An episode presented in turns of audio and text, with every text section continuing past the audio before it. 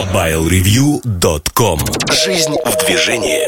Всем привет! Вы слушаете 170-й подкаст портала MobileReview.com Сегодня в выпуске.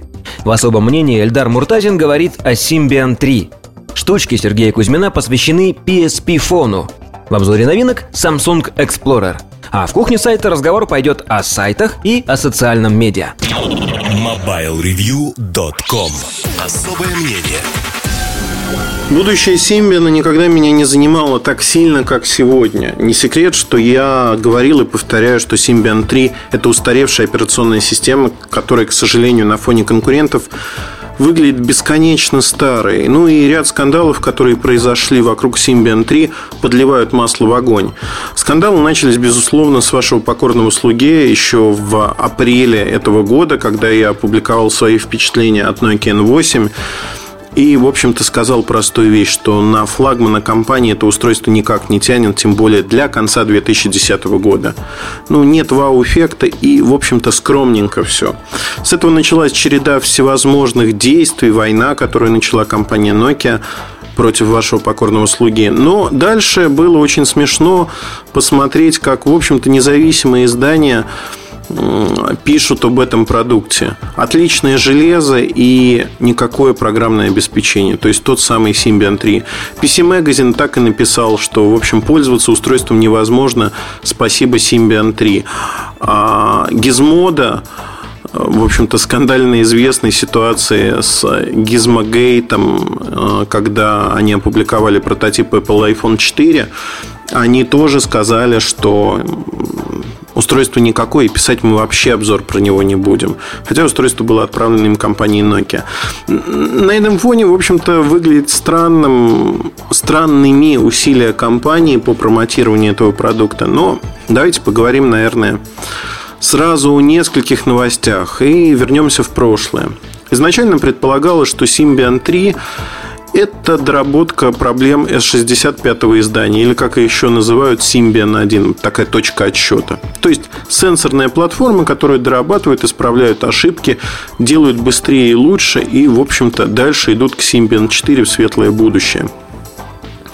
К сожалению, в Nokia соблюдать собственные сроки разработки, которые были объявлены вовне, не смогли. И с тем же Symbian 3, первое устройство, которое было отгружено Nokia N8, его чуть ли не в чемоданах в пять городов развозили в последний день сентября, чтобы начать в третьем квартале, ну вот показать, что мы все-таки в третьем квартале вышли, как обещали ранее.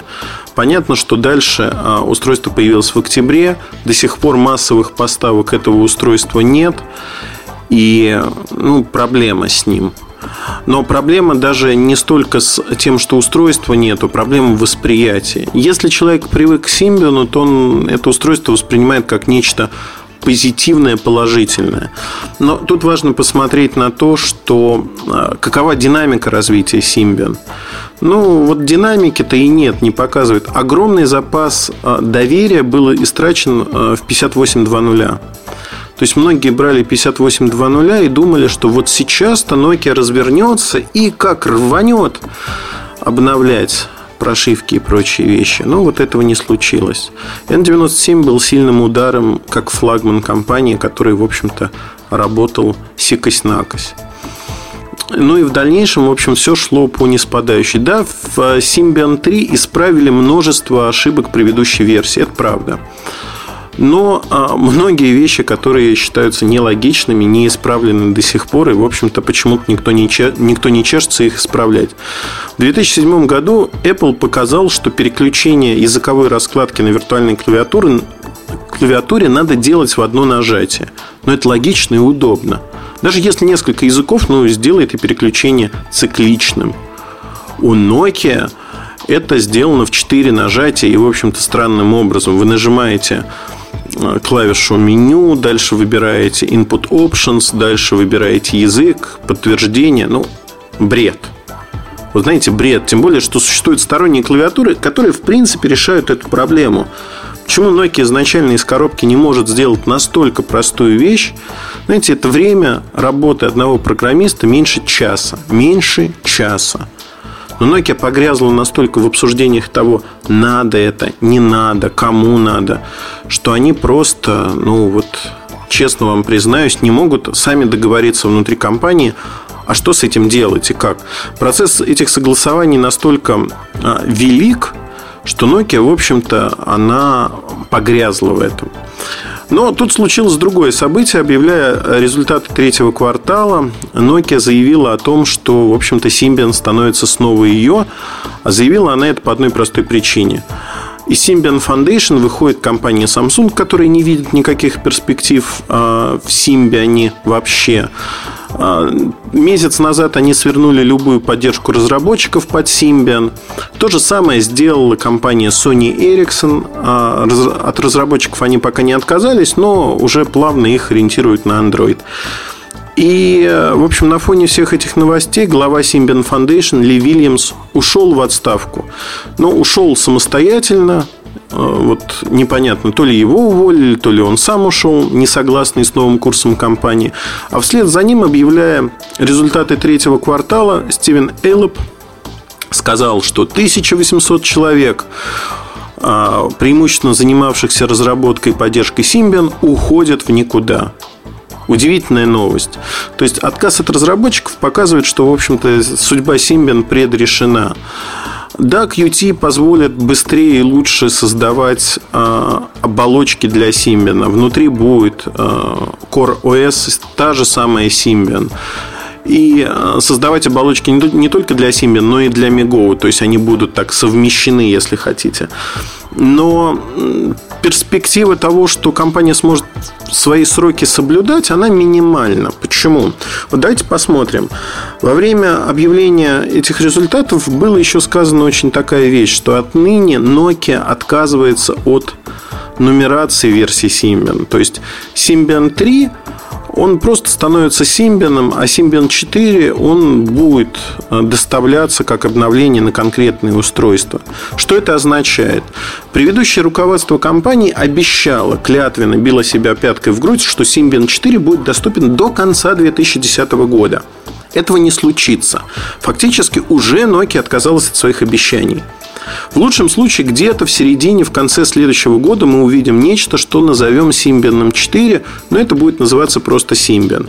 В действительности Nokia отказывается от каких-то жестких выдержанных сроков. И это, с одной стороны, правильно. Зачем обещать то, что ты все равно не соблюдаешь, не успеваешь в срок? С другой стороны, теперь мы будем видеть э, систему обновлений такую, как, ну, например, на Android по версиям там некая прошивка выходит, и вот эта версия может обновляться на устройствах. На всех устройствах не верю. Надеюсь, что начиная с Symbian 3 устройств мы увидим действительно обновление вот поэтапно. Появилась новая функция, появилась прошивка для всех устройств. Случится ли это так? Увидим. Пока все бизнес-процессы внутри Nokia таковы, что для того, чтобы реализовать такую систему, Nokia придется убиться об стенку, потому что за отдельный продукт отвечает отдельная команда разработки. Вот эта отдельная команда разработки должна будет портировать вводить, точнее, эти нововведения на свою прошивку. Тратить на это время, хотя у них э, время расписано очень жестко, и у них нет дополнительных рук. А вспоминаем, что еще уволили почти 2000 человек. И, в общем-то, становится совсем грустно как-то.